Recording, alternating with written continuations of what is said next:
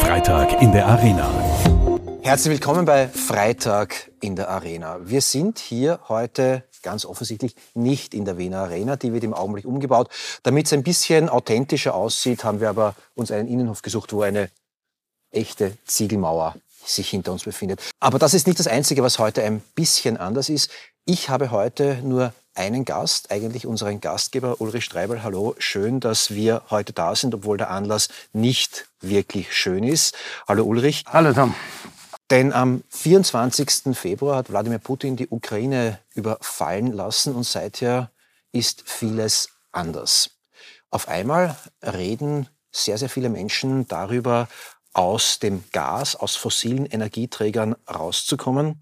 Das ist etwas, was du, Ulrich, was die Ökostrom AG, glaube ich, seit Ewigkeiten predigt. Aber diese Form der Bestätigung hättet ihr euch vielleicht doch nicht erhofft oder erwartet. Nein, ich glaube, niemand konnte sich wünschen, dass wir einen Krieg erleben müssen, um zu sehen, wie abhängig wir von fossilen Ressourcen sind. Wir sind insbesondere beim Gas sehr, sehr abhängig von fossilen Ressourcen, speziell aus Russland. Ähm, wir ähm, in Österreich beziehen 80 Prozent unseres Erdgases, das wir zum Heizen unserer Wohnungen verwenden, das wir für die Industrie verwenden, aus Russland. Deutschland bezieht 50 Prozent aus Russland. Und dieses Gas ist nicht von heute auf morgen einfach ersetzbar.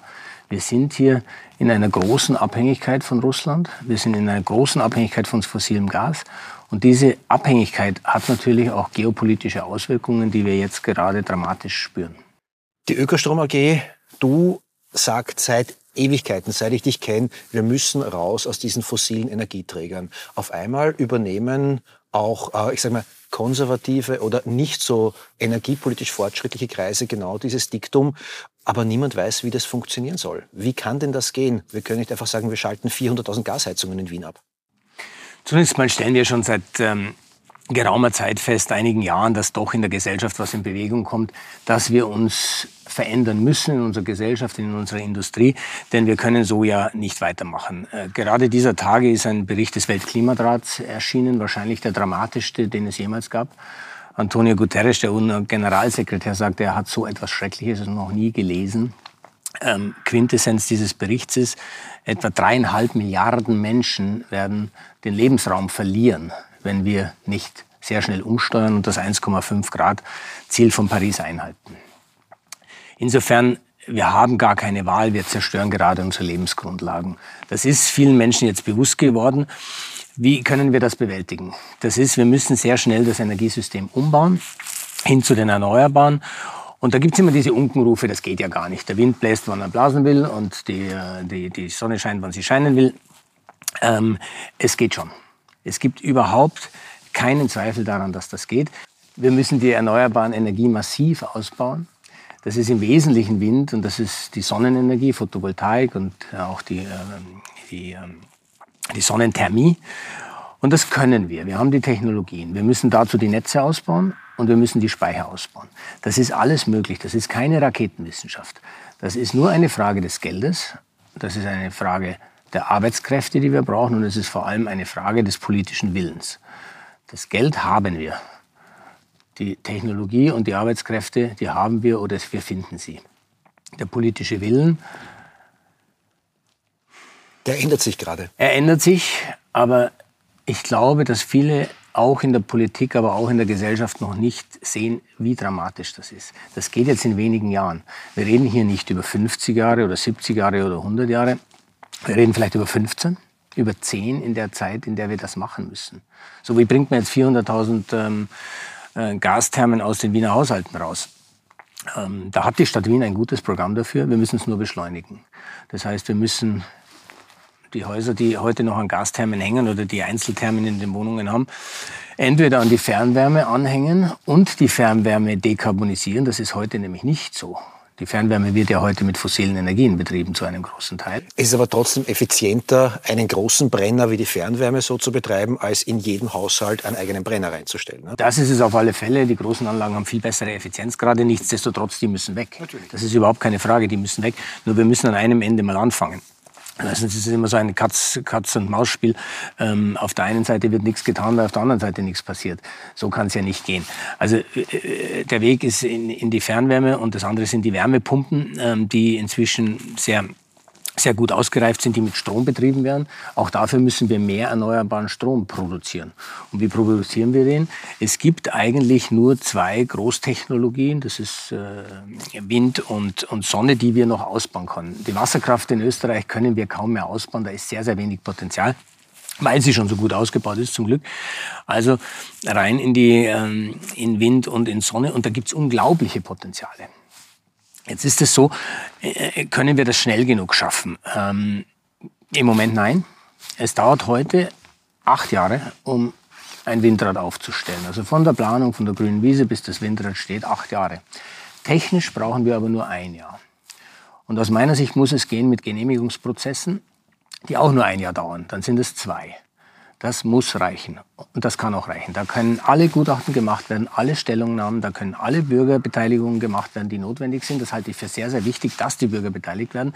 Aber das ist alles möglich. Warum das acht Jahre dauert, das erschließt sich niemand. Wenn wir zur Photovoltaik schauen, die Photovoltaik ist eine sehr einfache Technologie. Das sind Platten, die kommen auf Ständer, da kommt ein Wechselrichter dran und ein Kabel und dann steht das Ding. Das sollte in einem halben Jahr passieren können.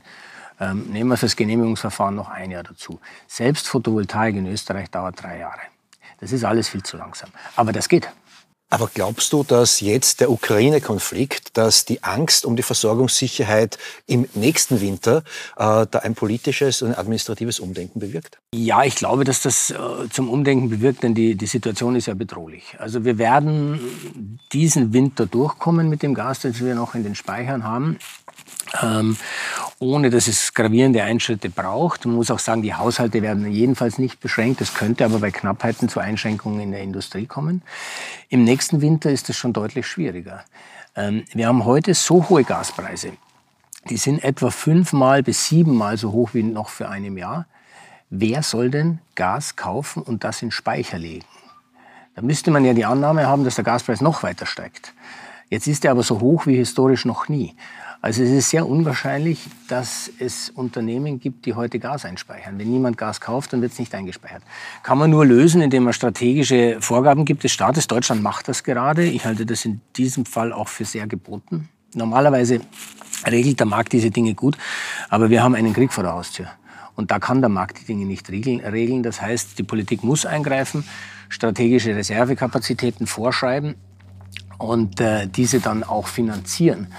Ähm, wir brauchen dieses Gas, sonst kommen wir nicht durch den nächsten Winter. Da müssen wir uns überhaupt keine Illusionen machen. Kurzfristig sind wir von Gas abhängig. Das können wir nicht in ein, zwei, drei Jahren ändern. Ähm, deswegen müssen wir uns kümmern, dass wir das haben. Die nächste Frage klingt extrem zynisch, darum sage ich auch, dass sie nicht so zynisch gemeint ist, wie sie klingt. Aber die Klimadiskussion hat viele Menschen kalt gelassen. Hat es einen Krieg gebraucht, dass die Menschen erkennen, wie abhängig äh, und wie verletzlich wir sind in unserer Energieversorgung? Ja, es führt vor Augen, was wir hier tun. Ich glaube, es sind völlig unterschiedliche Aspekte. Aber es führt vor Augen, dass wir in einer neuen Welt leben seit dem 24.02. Der Bundeskanzler Deutschlands, Olaf Scholz, hat gesagt, wir erleben eine Zeitenwende. Ja, das ist eine Zeitenwende. Das ist vielleicht ähm, der Beginn einer nicht mehr so friedlichen Zeit in Europa, wie sie meine Generation erleben konnte. Wir werden uns hier tatsächlich auf andere Zeiten einstellen müssen. Und die haben immer mit Energiesicherheit zu tun. Energie ist immer Geopolitik. Immer. Und ähm, wir müssen Energie geopolitisch denken, denn wir sehen, dass wir jetzt im konkreten Fall mit Putin und seiner Clique hier doch Leute haben, die äh, unser, unser Leben gefährden, unseren Wohlstand gefährden, unser Dasein gefährden, unsere Industrie, unsere Schulen, unsere Bildung. Ähm, und solchen Menschen dürfen wir uns nicht ausliefern. Das ist übrigens nicht nur der Herr Putin. Da gibt es ein paar andere ähm, Herren und Damen in der Welt, die sitzen auf großen Energiereserven und die meinen es ähnlich wenig gut mit liberalen Demokratien wie wir. Also ähm, äh, wenn ich da an manche der Golfstaaten denke, ähm, dann äh, ist mir auch nicht wohl, dass wir von denen abhängig sind. Von heute auf morgen gibt es keinen Plan B zur Gasversorgung, zu den fetten Gaspipelines. Aber es gibt ja doch was, die Atomkraft. Ist das nicht der Moment, wo man sagen könnte, damit wäre jedes Land energieautark? Oder können wir nicht das Gas aus ganz anderen Gegenden, aus den USA, äh, uns liefern lassen? Die Atomkraft ist eine Technologie, die wir Menschen nicht beherrschen. Ist wahnsinnig gefährlich. Und wir sehen das in Unfällen immer wieder, wir beherrschen sie nicht. Sie produziert Atommüll, von dem wir Menschen nicht wissen, was wir mit ihm tun sollen. Der strahlt Hunderttausende Jahre. Zehntausende. Ähm, und äh, Atomenergie ist die teuerste Form der Energieproduktion, die wir kennen. Äh, die muss massiv finanziert werden aus Steuergeldern. Zum Glück haben sich äh, die meisten Staaten, jedenfalls Europas, entschieden, keine Atomkraft mehr zu bauen. Das gilt insbesondere für Deutschland, die ja viel haben, die steigen aus und das ist auch gut so. Es gibt letztlich in Europa nur zwei Länder, von denen wir realistischerweise annehmen können, dass sie weiterhin in der Atomkraft bleiben. Das ist äh, Finnland und das ist vor allem Frankreich. Deshalb hat Frankreich auch in der Taxonomie, das ist ein Regelwerk, nach dem beurteilt werden kann, welche Investitionen als grün gelten. Ähm, Frankreich hat in dieser Taxonomie durchgesetzt, dass die Atomkraft als grün bezeichnet wird. Aber auch Gas aber auch Gas, da komme ich gleich dazu. Atomkraft ist nicht grün. Atomkraft produziert übrigens auch sehr viel CO2, denn die gesamte Urankette, überhaupt einmal die Brennelemente zu, äh, im Bergbau zu gewinnen, dann äh, zu erstellen, aufzubereiten, zu transportieren, in das Atomkraftwerk zu bringen, das braucht sehr, sehr viel CO2. Also Atomkraft ist überhaupt keine Alternative. Ähm, und das sollten wir tunlichst lassen. Ähm, das, das bringt uns langfristig nirgendwo hin. Gas ähm, ähnlich, das ist auch wieder ein, ein politisches Spiel. Ähm, äh, Frankreich hat sich die Atomkraft reklamiert in der Taxonomie, im Gegenzug dann Deutschland das Gas. Bei Gas wird immer gesprochen von einer Brückentechnologie. Ähm, und da wird schon lange gesprochen und das ist so eine, eine Brücke, die ähm, irgendwie äh, endlos ist und die vor allem ins Nichts führt. Gas ist keine Brückentechnologie. Gas ist eine fossile Energie, aus der wir so schnell wie möglich heraus müssen. Denn sonst werden wir genau diese Folgen, die im Weltklimaratbericht, äh, der jüngst erschienen ist, äh, beschrieben sind, dass nämlich Milliarden von Menschen ihre Lebensräume äh, verlieren, sonst werden wir die real erleben. Und das ist dramatisch. Deswegen raus aus Gas, das ist eine Brücke ins Nichts, das bringt gar nichts. Ähm, das geht auch relativ schnell aber das geht nicht bis zum nächsten Winter. Das muss uns auch klar sein. Aber wir können das in wenigen Jahren schaffen, raus aus dem Gas. Allerdings müssen wir dann auch bereit sein, ähm, Geld in die Hand zu nehmen und Tempo zu machen. Sprechen wir jetzt eigentlich von Klima oder von Sicherheitspolitik gerade? Wir sprechen, glaube ich, unter zwei Aspekten über die Energieversorgung. Die eine ist tatsächlich, wir, wir, zerstören gerade unsere Lebensgrundlagen. Wir zerstören diesen Planeten. Dem Planeten ist das relativ egal, nur wir können auf diesem Planeten nicht mehr so leben und schon sehr bald nicht mehr. Also das werde auch ich noch erleben, auch meine Generation wird noch erleben, dass wir auf diesem Planeten tatsächlich unsere Lebensgrundlagen zerstört haben. Unsere Kinder werden das dramatisch erleben. Schon deshalb müssen wir handeln.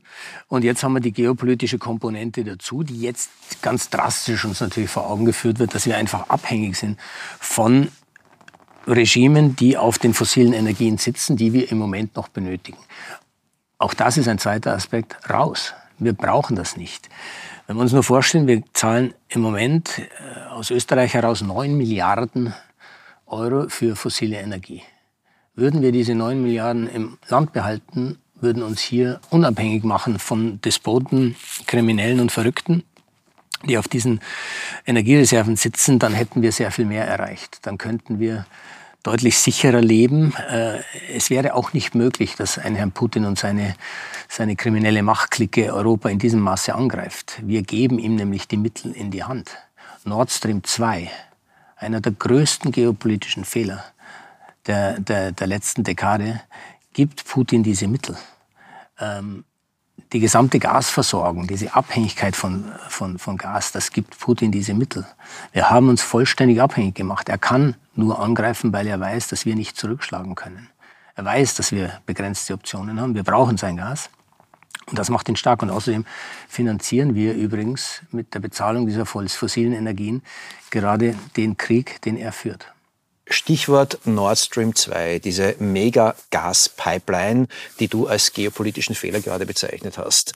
Ähm, Was ist denn die Alternative dazu? Wir brauchen das Gas, hast du selber gesagt. Ähm, wenn das Gas nicht kommt, man kann es nicht herbeamen. Wir brauchen weder Nord Stream 1 noch brauchen wir Nord Stream 2, denn es gibt genug Leitungskapazitäten aus Russland für Gas. Warum ist die Nord Stream 1 gebaut worden ähm, in 2005? Ähm, das war der Beginn einer Isolierung der Ukraine, die Putin damals schon angefangen hat. Er hat dann 2007 auf der Münchner Sicherheitskonferenz eine Brandrede gehalten, ähm, dass äh, er bedroht ist, dass die Ukraine äh, kein eigener Staat sein kann. Also das war alles schon angelegt. Man muss allerdings sehen, dass die Zeiten damals friedlicher waren. Wir haben geglaubt, dass wir mit den Russen Handel treiben können und haben dieses Motto Wandel durch Handel dort noch, äh, glaube ich, legitimerweise genutzt. Als Nord Stream 2 kam, war völlig klar, dass es nur ein geopolitisches Projekt. Es wurde immer wieder bezeichnet als wirtschaftliches Projekt, in das sich die Politik nicht einmischt. Das war nie ein wirtschaftliches Projekt. Es gibt ausreichend Leitungskapazitäten durch die Ukraine und durch Polen. Was hat Putin mit Nord Stream 1 und jetzt dann mit Nord Stream 2 gemacht? Er hat die Ukraine bewusst umgangen, um die Ukraine zu isolieren. Die, die Haupteinkommensquelle der Ukraine sind nämlich die Pipeline-Transporte durch das Land. Die hat, hat äh, Putin zu einem Teil durch die Nord Stream 1, die ja schon läuft, natürlich entzogen und wollte der Ukraine durch Nord Stream 2 komplett dieses Transiteinkommen entziehen. Nord Stream 2 ist ihm nicht gelungen. Das ist jetzt unter die Sanktionen gefallen ähm, der Europäischen Union und der Welt. Und das ist auch gut so. Nord Stream 2 hätte nie gebaut werden dürfen. Es gab genug Pipelines. Die Frage ist, warum hat Putin das gemacht? Und wir wissen jetzt die Antwort, warum er das gemacht hat. Sein Interesse war, die, die Ukraine zu schwächen. Die Leitungskapazitäten sind bei weitem ausreichend. Ähm, vielleicht interessant noch am, am Rande. Die größte Pipeline durch die Ukraine heißt ähm, Bruderschaft. Die hätte gereicht, man hätte sie nur lassen müssen. Weiter betreiben und in Bruderschaft leben, so wie diese Pipeline es eigentlich verspricht. Aber Putin wollte das nicht. Bist du eigentlich überrascht? 2005 äh, die Pipelines äh, umplanen, um die Ukraine zu übergehen. 2014 die Annexion der Krim. Im Nachhinein kann man sagen, es war alles vorhersehbar? Im Nachhinein sieht es aus, als ob da durchaus ein längerfristiger, strategischer, sehr lange geplanter Gedankenzug dahinter liegt, der nun in einen Krieg geführt hat. Ich weiß nicht, ob das von Anfang an angelegt war, aber die Konsequenz ist das. Und all diese Bausteine auf dem Weg, das Ausschalten der Ukraine aus dieser aus dieser Energiesituation, das Umgehen der Ukraine, ähm, auch das Umgehen von Polen. Das sind alles Elemente, die durchaus jetzt für Putin in diesen Krieg einzahlen. Ähm, und wir haben mit den Folgen zu leben. Deswegen, ja, vielleicht hat er ja diesen Plan. Was wir nur tun können, ist, das zu stoppen und nicht weitergehen zu lassen. Du weißt, die letzte Frage in Freitag in der Arena ist immer äh, etwas Optimistisches, immer etwas, wo ich unsere Gäste frage, was man denn tun kann. Du bist selber Vater, du hast Kinder. Meine Frage für den Tipp am Freitag ist, wie erklärt man Kindern, was gerade passiert, sodass sie nicht traumatisiert sind? Tom, wenn ich das wüsste, wenn ich das wüsste, ähm, ich glaube, es ist die, eine der schwierigsten Aufgaben, Kindern so etwas Schreckliches zu erklären und ich habe dafür eigentlich kein Rezept. Was ich tue, ist den Kindern vermitteln, dass es Sicherheit gibt, dass sie verlässliche Eltern haben, eine verlässliche Familie ähm, und dass wir im Fall der Fälle zusammenhalten und dann schon einen Weg finden werden. Aber was anderes kann ich nicht vermitteln. Denn ihnen zu sagen, dieser Krieg kommt nie hierher. Das, das, wäre einfach nicht richtig. Dieser Krieg kann hierher kommen, in welcher Form auch immer. Dazu muss Putin gar nicht noch ähm, weiter nach Westen vorrücken. Dieser Krieg kann kommen, indem per Cyberattacken unsere äh, Wirtschaft lahmgelegt wird, unser Leben lahmgelegt wird. Ähm, der kann kommen, indem wir einfach wirklich abgeschnitten werden von Infrastruktur, also Energie oder auch andere Infrastruktur. Also wir werden möglicherweise tatsächlich mit diesen Dingen zu tun haben, ob als physischer Gewalt oder als indirekter Gewalt. Ähm, und das Kindern zu erklären, ist nahezu unmöglich. Ich glaube, das Einzige, was äh, ich, ich tun kann, ist, ist Sicherheit geben und das geben wir. Und ich erlebe unsere Kinder, die ähm, sehr wachsam sind, ähm, das schon verstehen, verfolgen, aber die keine Angst haben. Und äh, wenn ich das erreicht habe, dass alle keine Angst haben, dann ist schon etwas erreicht. Aber optimistisch kann ich nicht sein. Ich finde, dass die bedrohlichste Situation meines Lebens, ich habe noch nie eine Situation so bedrohlich empfunden wie diese. Ähm, sie ist nahe, sie ist real und sie kann dramatische Ausmaße annehmen. Ähm, sollten wir Herrn Putin weiterhin unterstützen. Wir sehen, dass dort ein, ein, äh, ein völlig skrupelloser äh, Mensch am Werk ist, der eine skrupellose, geldgierige, morallose Clique um sich hat und die sich eben nehmen, was sie glauben, sich nehmen zu können. Wir müssen sie stoppen, wir werden sie stoppen, aber das wird auch dauern. Das geht nicht von heute auf morgen. Ähm, Putin wird darüber fallen, davon bin ich überzeugt, diese Clique wird fallen, aber das kann Jahrzehnte dauern. Lieber Ulrich, ich hätte mir eigentlich gehofft, dass du am Schluss etwas optimistischeres als dieses sehr ehrliche, sehr emotionale äh, Statement in dieser Sonderausgabe von Freitag in der Arena äh, mir und unseren Zusehern, Zuseherinnen, Zuhörern, Zuhörerinnen präsentierst. Ich sag trotzdem, Angst ist der schlechteste Ratgeber, den wir haben können und hoffe, dass doch irgendwie irgendwann alles gut wird. Danke, dass ihr diesmal dabei wart und wir sehen und hören uns hoffentlich bald wieder. Ciao und Baba.